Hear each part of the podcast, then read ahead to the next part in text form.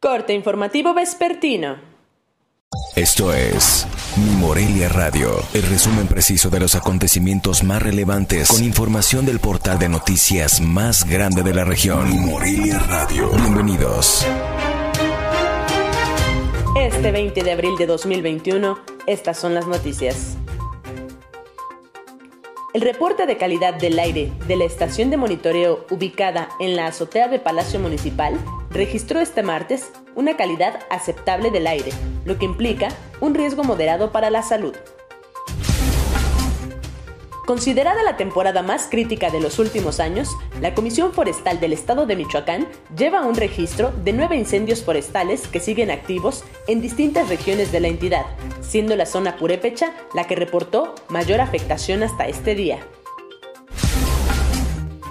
Durante el primer trimestre del año, la Universidad Michoacana de San Nicolás de Hidalgo lleva un acumulado de 1.778 trámites en el Departamento de Titulación de la Dirección de Control Escolar, de los cuales 946 egresados ya se titularon y solo 13 recibieron la documentación correspondiente, de acuerdo a información de la dependencia Nicolaita.